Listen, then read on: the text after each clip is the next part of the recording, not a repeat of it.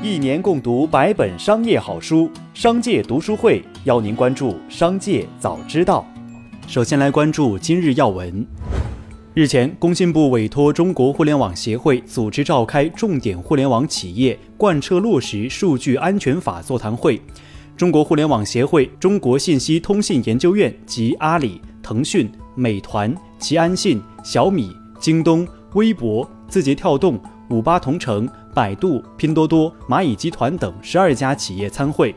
工信部强调，强化大型互联网企业责任担当，切实履行数据保护义务，加强重要数据安全风险评估和出境管理。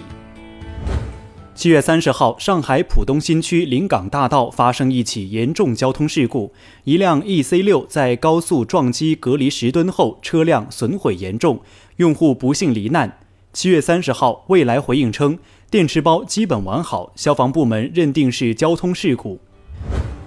再来关注企业动态，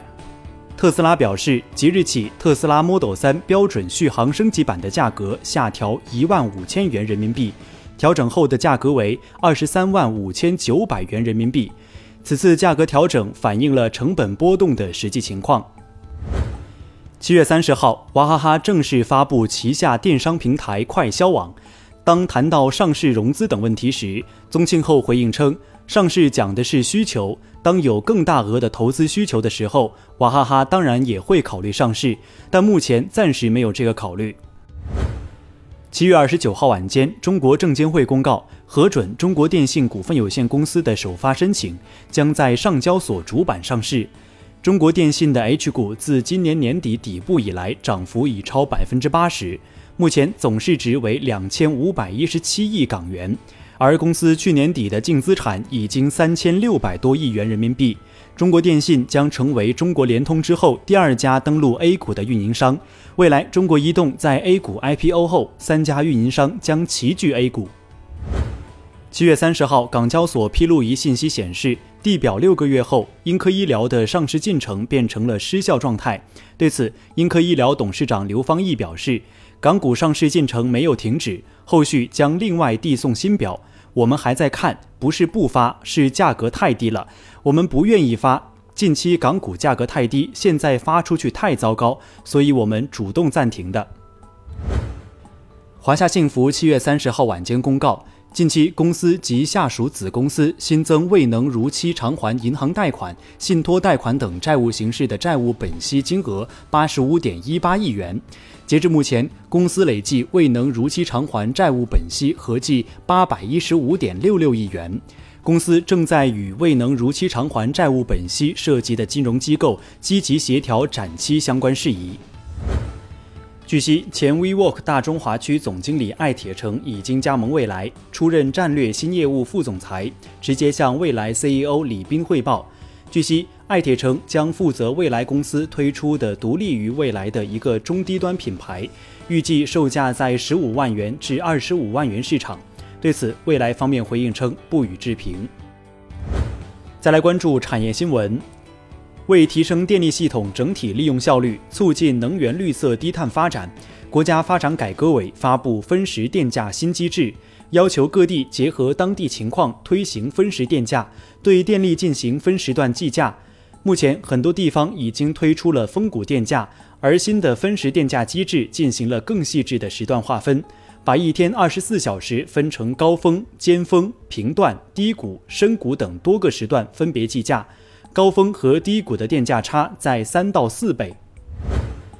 近日，针对个别省份出现的养老金当期收不抵支的穿底现象，财政部部长刘昆回应称。确实有个别地方出现了养老金当期收不抵支的问题，但这只是局部出现的这种情况。截至二零二零年年底，我国社会养老保险基金累计结余四点五万亿元。我们有能力通过全国的统筹安排，保障这些地方养老金按时足额发放。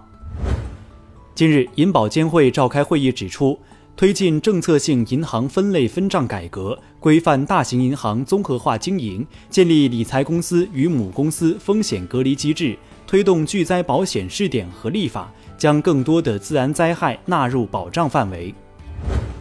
七月三十号。河南省直公积金管理中心调整住房公积金使用政策，通知要求，购买住房提取住房公积金的，只能在购房后两年内提取。住房公积金贷款结清前缴存账户余额仅可用于归还住房公积金贷款本息，不得再以其他原因提取。公积金提取政策自发布之日起执行。近日，北京市高级别自动驾驶示范区推进工作组宣布，在北京智能网联汽车政策先行区正式开放自动驾驶高速测试场景，允许首批获取高速公路测试通知书的企业开展试点测试。据了解，此次将先行开放京台高速北京段双向十公里路段进行前期道路测试验证。企查查 App 显示，近日乐视网因未支付喜羊羊出品方关联公司广州奥飞文化传播有限公司四百一十万元授权使用费，新增失信被执行人信息。失信被执行人行为具体情形有履行能力而拒不履行生效法律文书确定义务。执行法院为广州市越秀区人民法院。最后，再把目光转向海外，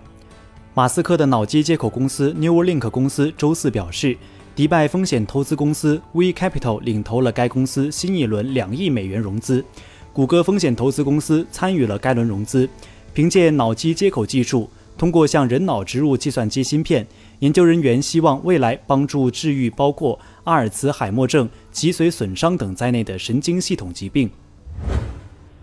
近日，LG 与加拿大汽车供应商 Magna International 成立的合资公司宣布，将会开发电动汽车的动力系统及主要零部件。几个月前，据韩国时报报道，苹果计划与这家合资公司合作，后者将负责苹果汽车的生产。以上就是本期《商界早知道》全部内容，感谢收听，下次再见。